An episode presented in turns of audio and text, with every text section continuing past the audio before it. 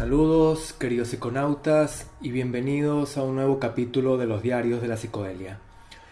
Mi nombre es Milcor Acevedo y hoy vamos a presentar el segundo episodio de la serie Cine para Volar, titulado en esta ocasión 10 pelis que te volarán la cabeza. Esta es una serie que consiste en la enumeración y breve descripción de las mejores películas que, en mi opinión, sirven para acompañar un estado alterado de conciencia, ya sea bajo eh, efectos leves y moderados de hongos y LSD o altos de marihuana, o simplemente para disfrutar de un buen viaje mental bajo un sereno estado de sobriedad. Tal como ya dije en el episodio anterior, estas películas, cada una de las cuales yo ya he visto varias veces, son recomendables verlas en repetidas ocasiones, pues bajo los efectos de sustancias psicoactivas a pesar de que uno suele pasárselo en grande, también uno suele perderse ciertas cosas, sobre todo si los argumentos son algo complejos. Así que siempre es recomendable un segundo visionado, o un tercero o cuarto. Pero en fin, yo aquí propongo estas pelis, algunas de las cuales supongo que muchos de ustedes ya han visto, y luego ustedes deciden en cuál estado mental prefieren verlas. Y bien, este segundo capítulo va a ser un poco más variadito que el primero en cuanto a directores. Recordemos que en el primer capítulo solo tuvo espacio para incluir a un único director, el inclasificable Gaspar Noé, director que yo considero el mejor cineasta psicodélico de todos los tiempos. Quien no haya consultado ese capítulo, el número 26 de estos diarios, lo invito a hacerlo. Así que quedé debiendo a otros muchos directores, deuda que voy a empezar a saldar un poco con este segundo episodio de la serie. Bueno, comencemos entonces con esta selecta y muy subjetiva lista de 10 memorables pelis psicodélicas. Por favor no se enfaden si no incluyo alguna de las cintas favoritas de alguno de ustedes. Espero hacerlo en algún próximo capítulo, así que se agradece un poquito de paciencia. Comencemos entonces con uno de los directores más destacados de la actualidad, quizás el director de cine con mayor poder en este momento de la industria cinematográfica a nivel mundial, quizás incluso más que el propio Steven Spielberg. Un poder que se traduce naturalmente en la inmensa cantidad de millones de dólares que los estudios ponen a su disposición cada vez que se le ocurre una nueva locura en su cabeza. Yo creo que los estudios ni siquiera se leen sus, guiones antes de soltar el dinero.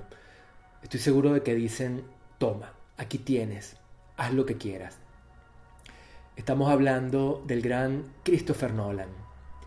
Este director inglés se dio a conocer ante la gran audiencia global gracias a las películas de la franquicia de Batman que dirigió. Batman Begins, The Dark Knight o El Caballero Oscuro y The Dark Knight Rises todas protagonizadas por el talentoso Christian Bale. Para muchos, las mejores películas que se han hecho hasta ahora sobre el hombre murciélago, aunque a mí, particularmente, si me preguntan, me parecen excesivamente violentas, que es precisamente lo que a muchos espectadores les encantó. ¿Qué le vamos a hacer? Así son nuestros tiempos y nuestros gustos actuales. Pero no vamos a hablar sobre estas pelis de Batman, sino sobre otras mucho más interesantes que ha, que ha hecho Christopher Nolan a lo largo de su exitosa carrera. Empezando por Memento, la cual fue apenas su segunda película, estrenada en el año 2000. Aquella cinta le voló la cabeza en su momento a millones de espectadores en todo el mundo, incluyéndome, claro, y le abrió a Nolan las puertas de par en par de la industria de Hollywood. La película hace referencia a la frase memento mori, recuerda que vas a morir, que según cuentan los libros de historia, era susurrada por algún siervo al oído de un general o emperador romano para que a éste no se le subieran demasiado los humos tras alguna victoria. Memento mori. Y un poco de eso se trata esta peli, de los recuerdos, o más bien de los no recuerdos, pues nuestro protagonista sufre de lo que se llama médicamente amnesia anterógrada, es decir, la incapacidad de almacenar nuevos recuerdos. Igualito que le ocurría a la pez Dory en Buscando a Nemo, ¿se acuerdan? Con la única diferencia de que aquí nuestro protagonista debe luchar por su vida y descubrir algunos misterios que su memoria no permite recordar. Una locura de película verdaderamente, tanto en el aspecto visual como en el argumental. Y como verán, no voy a contar demasiado de los argumentos para no estropear la diversión. Solo mencionar que una de las características más notorias de Christopher Nolan, quien por cierto escribe él mismo los guiones de sus películas, es el uso reiterado de la fragmentación de la continuidad lineal. Muchas de sus películas como Memento, Inception y Tenet, de las que hablaremos un poco a continuación, hacen uso de esta fragmentación temporal de la línea argumental, mezclando escenas al parecer sin orden fijo, lo cual desorienta bastante al espectador, pero al mismo tiempo crea unos ambientes emocionales y visuales sumamente interesantes y que te enganchan a la historia, pues debes poner mucho de tu parte para entender la trama. Y nunca faltan en sus pelis, lo cual me causa cierta gracia, una cuenta regresiva de algún reloj en el tramo final de las cintas, para provocar mayor tensión en la audiencia. Siempre bromeo diciendo que si a Nolan le prohibiesen usar una cuenta atrás en los últimos 10 minutos de sus pelis, no sabría cómo terminarlas. En fin, que esta reiterada fragmentación de los tiempos y los espacios, así como la presentación de estas historias tan, digamos, mentales, por no decir fumadas, me hacen sospechar que Christopher Nolan ha probado en diversas ocasiones la ayahuasca o el peyote. Apostaría una buena cantidad de dinero, pero no he conseguido confirmarlo a través de información en las redes. Y esto está relacionado con algo que he pensado bastante en los últimos años. Un buen artista sobre todo si se dedica a la creación audiovisual, ya sea como director, guionista, creador de efectos especiales o editor, debería obligarse a probar sustancias psicodélicas al menos una vez en la vida, ya sea hongos, LSD, ayahuasca, peyote. Y es que el aporte visual y también argumental que brindan estas sustancias es simplemente inagotable. Estoy completamente convencido de que dentro de la historia, dentro de la industria de Hollywood, esto lo deben saber muy bien. Así que deben ser muy bienvenidas estas sustancias allí, aunque seguramente se lo tienen bien calladito para no molestar a los amplios sectores conservadores y puritanos. Y es que un puritano, ya lo sabemos, es alguien que no puede soportar que alguien se lo pueda estar pasando bien. En fin, sigamos adelante. Otra película de Christopher Nolan a quien en realidad debería haberle dedicado un episodio entero, le pido disculpas. Otra película de él absolutamente alucinante, nunca mejor dicho, es Inception, subtitulada como Origen. Se trata de otra obra maestra visual protagonizada por Leonardo DiCaprio. La cinta aborda el fascinante mundo de los sueños inducidos y en especial el de los sueños lúcidos otro gran tema clásico en el mundo de la psicodelia. No olvidemos que muchos califican a un buen viaje con psicodélicos precisamente como una especie de sueño lúcido, razón por la cual estas sustancias son tan recomendables para el estudio de nuestra conciencia, pues muchas veces pareciera que estuviéramos soñando despiertos. De una manera bastante similar a lo que hace el psicoanálisis, el cual se encarga de analizar los sueños recordados en busca de traumas y tensiones reprimidas. Bueno, supongo que muchos de ustedes han visto esta fabulosa película, Inception, aunque nunca está de más volver a verla y captar nuevos detalles que se nos escaparon durante el primer visionado. Así que pasemos a la que es su última producción, Tenet, estrenada valientemente el año pasado, durante el verano, en los cines de todo el planeta a pesar de las restricciones por el coronavirus. Nuevamente, el estilo inconfundible de Nolan, fragmentación del espacio-tiempo, discontinuidad lineal, en este caso inversión del tiempo, algo que mi admirado Gaspar Noé ya abordó en su polémica película Irreversible, de la cual hablamos en, el episodio anterior, dedicado al, al, cine psicodélico. Y también, por cierto, un uso increíble de la música. Y es que la música en las pelis de Nolan jamás defrauda. El compositor de la banda sonora en esta ocasión se llama Ludwig Göransson quien por cierto estamos escuchando de fondo, la banda sonora de Tenet. Y Ludwig Göransson también es responsable de las bandas sonoras de películas como Venom y Black Panther. Un mundo, un monstruo de la composición de bandas sonoras, por favor anótenlo por ahí y chequen su música por Spotify o YouTube. me agradecerán este descubrimiento. Y hasta aquí hemos llegado con Christopher Nolan, lamentablemente con demasiado apresuramiento. Así que tenemos Memento, Inception y Tenet, tres pelis que deben incluirse en cualquier panteón de la cinematografía psicodélica. Y eso que nos faltó hablar también de Interestelar, otra locura visual y sumamente ayahuasquera. En mi opinión, universos y dimensiones paralelas, una vez más disolución de la continuidad espacial y temporal, música fabulosa, efectos especiales extraordinarios. No, definitivamente no le estoy haciendo justicia a Nolan. Bueno, pues anoten por ahí Interestelar de ñapa y no se la pierdan si aún no lo han visto. Bueno, pues dejemos atrás a Nolan y vamos ahora con otro director también sumamente interesante, aunque carece del poderío técnico y visual de Nolan, quizás porque pertenecen a generaciones distintas. Estoy hablando del también británico Terry Gilliam, quien a sus 81 años ya está prácticamente retirado. Terry Gilliam formó parte, allá por la década de los 60 y 70, del legendario grupo humorístico inglés Los Monty Python, tras disolverse los Monty Python, Gillian inició una exitosa, al menos al principio, carrera como director cinematográfico. Una de sus películas más audaces visualmente y también sumamente psicodélica es la célebre Brasil de 1985.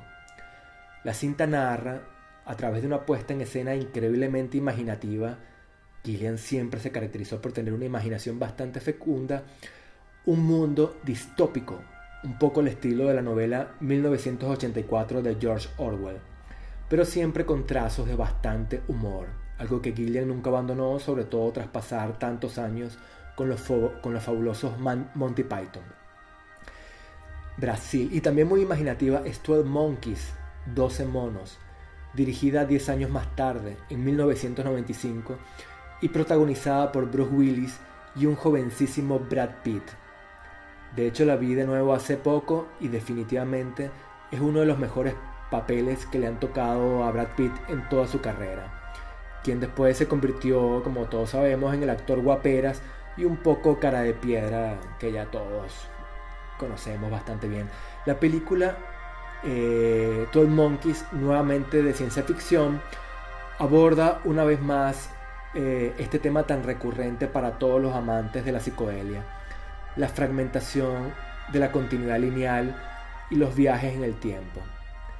Estamos de nuevo en un futuro posapocalíptico y Bruce Willis debe viajar en el tiempo y resolver ciertos misterios para salvar a la humanidad. La cinta está basada, por cierto, en un cortometraje interesantísimo titulado La YT, con J, La YT, filmado en 1962 por Chris Marker quien además de cortometrajista era un documentalista excepcional, increíblemente poético, de lo que no hay hoy en día. Los invito también a disfrutar de este cortometraje, La Yeté, increíblemente hipnótico, que pueden encontrar por YouTube. Y también, por supuesto, de la locada y un tanto incomprensible, si no se presta suficiente atención, 12 Monkeys de Terry Gilliams. Y por último, eh, además de Brasil y 12 Monkeys, voy a incluir una tercera peli de Gilliam una peli que definitivamente nunca falta en la, en la lista de las mejores cintas psicodélicas de todos los tiempos. La célebre Fear and Loathing in Las Vegas, traducida como Miedo y Asco en Las Vegas. La película, interpretada por unos prácticamente irreconocibles Johnny Depp y Benicio del Toro, es una adaptación de la novela homónima del escritor y reportero Hunter S. Thompson. Este libro narra las vivencias totalmente reales de Hunter Thompson como periodista en Las Vegas a finales de la década de los 60. Pero no se trata de un periodismo, digamos, tradicional.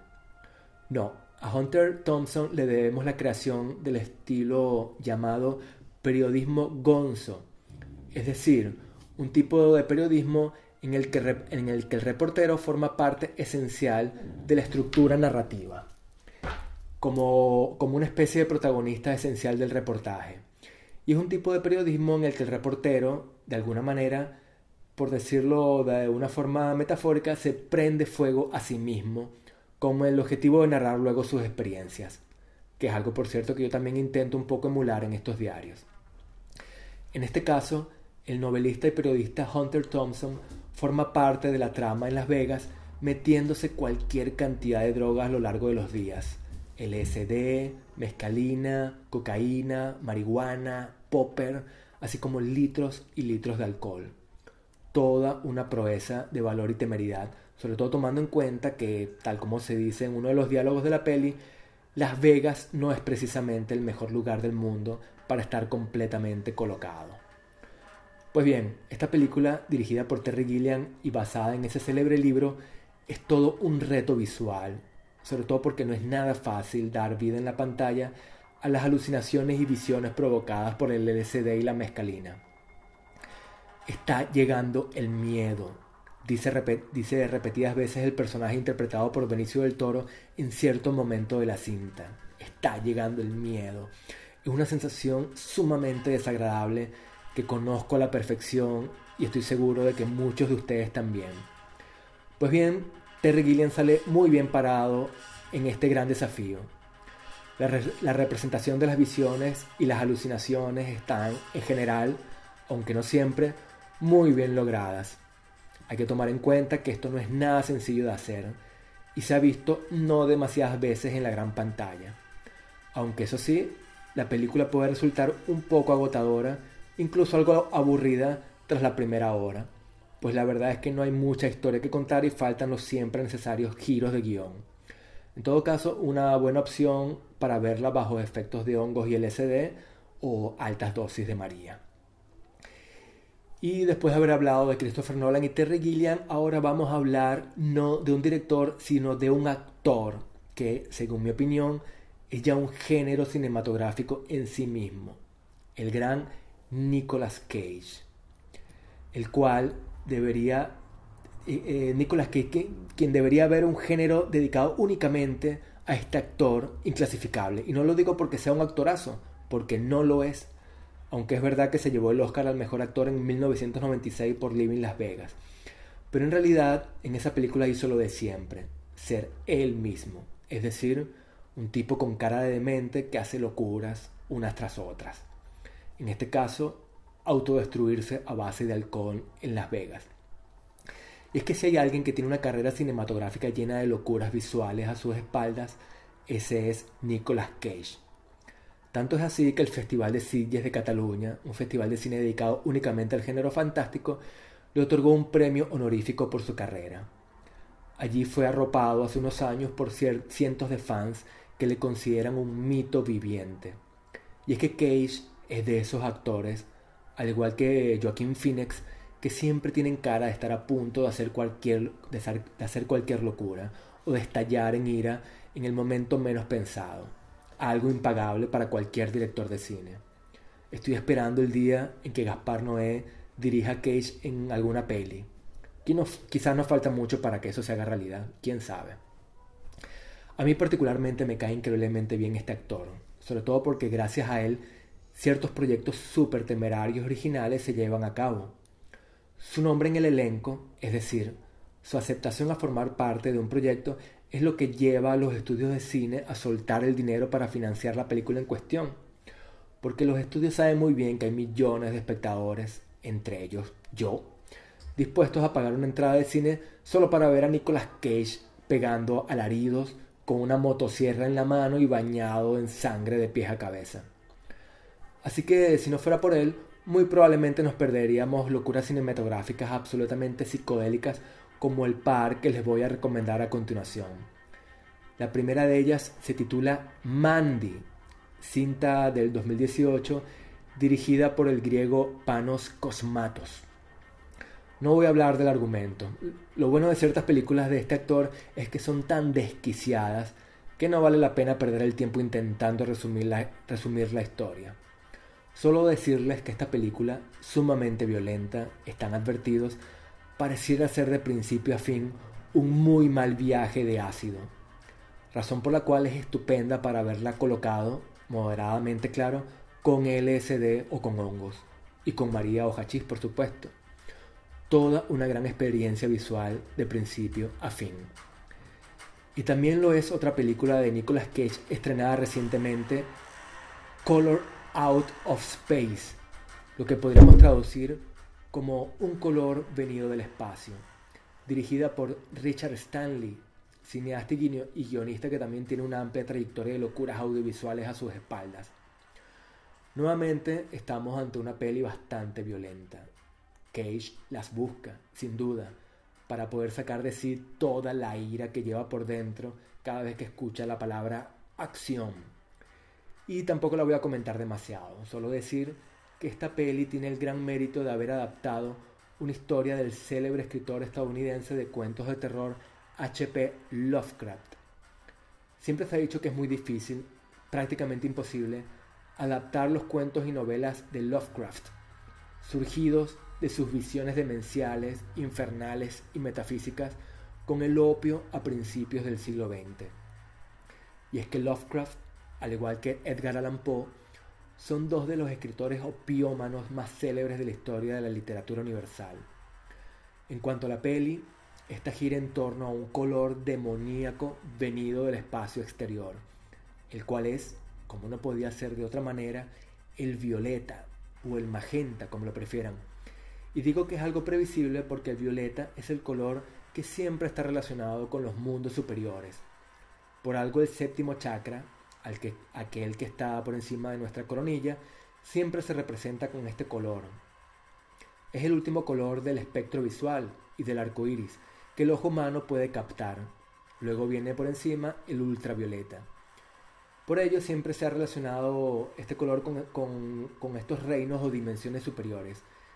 Y curiosamente, o no tanto, el violeta o el magenta y también el azul, que cromáticamente está bastante próximo, son colores que suelen aparecer en las visiones y alucinaciones con drogas psicodélicas, en especial con el LCD y los hongos, como quizás muchos de nosotros ya se habrán percatado. En fin, que es el color psicodélico por, por antonomasia o por excelencia. Así que ahí tenemos a Mandy y Color Out of Space del campeón Nicolas Cage para disfrutar de una buena montaña rusa visual y psicodélica. No se las pierdan.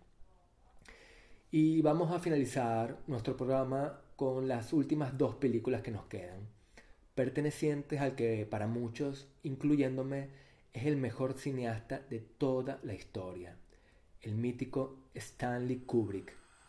Y es que si Gaspar Noé es el mejor director psicodélico, pues Kubrick es el mejor cineasta a secas. De él vamos a rescatar La Naranja Mecánica y 2001 Odisea del Espacio.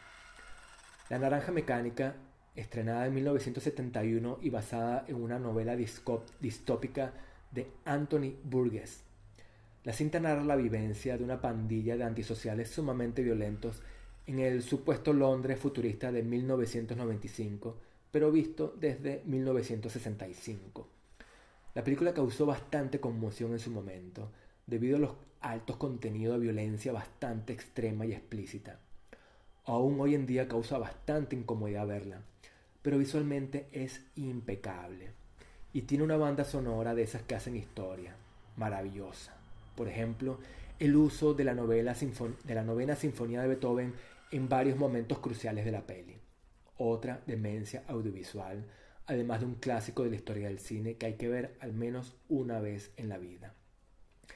Y vamos a terminar con otro clásico del cine universal que debería estar incluido en cualquier lista de pelis psicodélicas. Aunque probablemente Stanley Kubrick jamás se propuso hacer una cinta psicodélica, y esto es bastante curioso. De hecho, estaba investigando y al parecer Kubrick no solo nunca probó ninguna sustancia psicodélica, y eso que realizó su cine sobre todo en el Londres de, de la década de los 60 y 70, donde corría a mares el LSD. No solo no probó ninguna sustancia, sino que además estaba en contra de su consumo, tal como eh, expresó en varias entrevistas. Bueno, quién sabe, al ser un genio es probable que no necesitara estas sustancias para inspirarse, pero al resto de los mortales sin duda nos hace bastante falta para elevarnos y también para divertirnos, claro.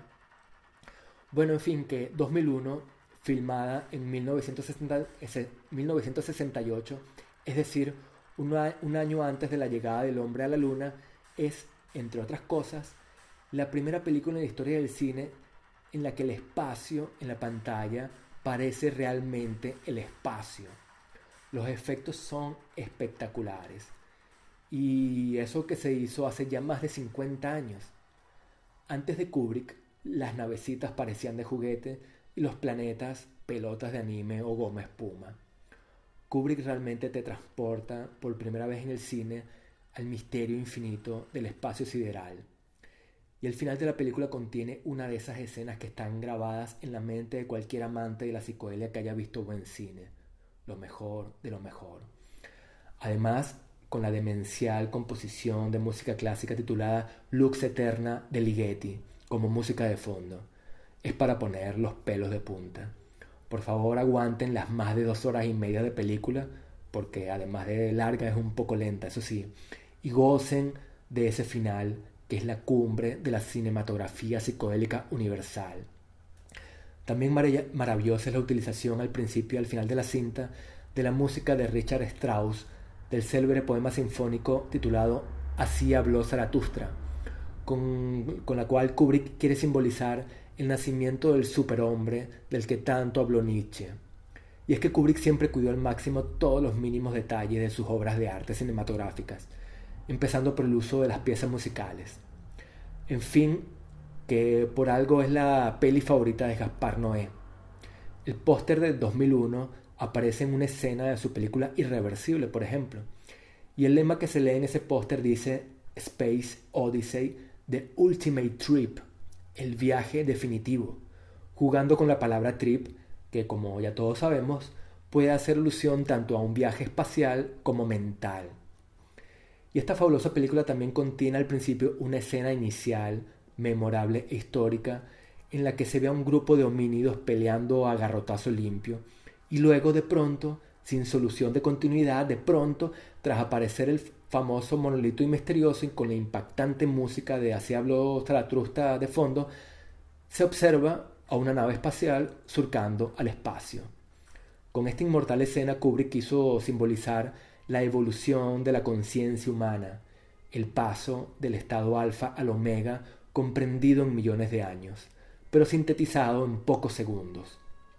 La evolución de la conciencia humana, algo de lo que hablo mucho más extensamente en el capítulo de estos diarios, titulado Apuntes sobre la evolución de la conciencia humana, por si tienen el interés y también la paciencia para escucharlo.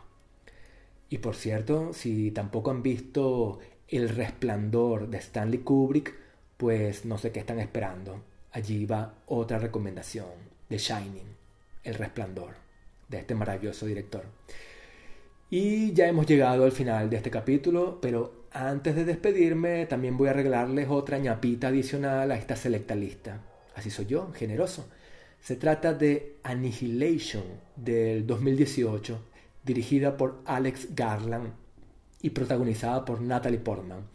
Otra muy interesante película de ciencia ficción, que no hay duda de que este género se presta bastante para que los directores exhiban todo su talento visual y también psicodélico.